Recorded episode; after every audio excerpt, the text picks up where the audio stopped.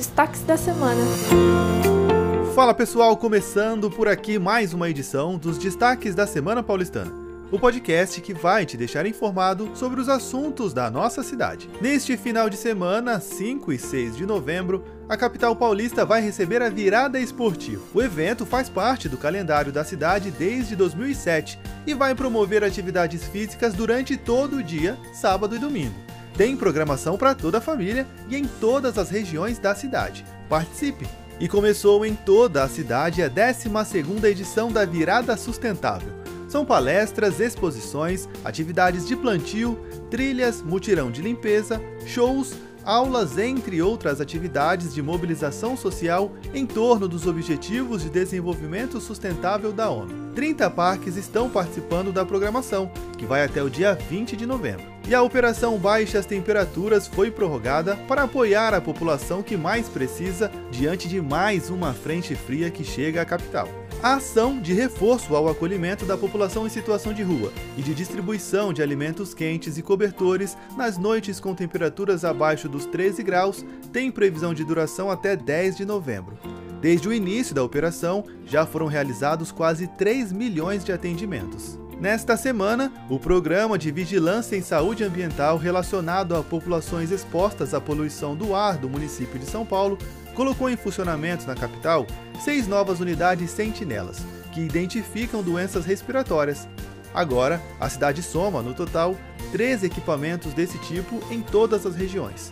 As USs estão instaladas em AMAs e UBSs. A fim de identificar precocemente problemas de audição, a capital paulista realizou mais de 342 mil triagens em recém-nascidos nos últimos anos, os exames realizados em 15 hospitais e maternidades municipais colaboram para que o tratamento possa ser iniciado o quanto antes. Uma forma diferente de enxergar e viver o luto é vista em culturas como a do México.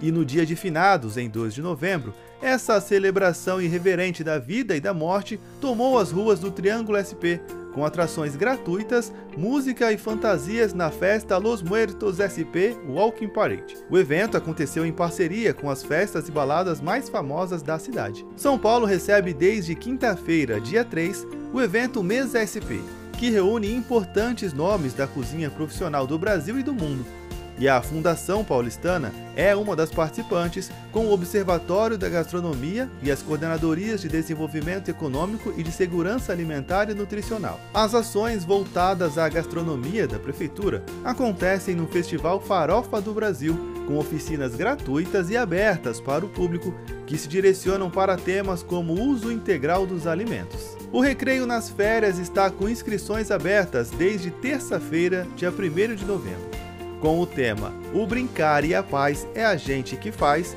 a 41ª edição do programa terá três semanas de duração, entre os dias 9 e 27 de janeiro de 2023, das 9 da manhã às 4 da tarde. Além das atividades recreativas, crianças e adolescentes vão receber três refeições diárias: café da manhã, almoço e lanche da tarde. Neste ano, a Secretaria de Educação já ofereceu 92 mil refeições aos estudantes no período de recesso escolar, em julho. E para encerrar, nesta semana foi lançada a plataforma Observa Sampa, que reúne índices que possibilitam conhecer a capital paulista e suas políticas públicas de forma interativa. Nela, você pode acessar dados, painéis de indicadores e evidências sobre a cidade. Acesse e conheça. O site é observasampa.prefeitura.sp.gov.br. Por enquanto é isso, pessoal. Eu fico por aqui, mas a gente se encontra na semana que vem. Até lá!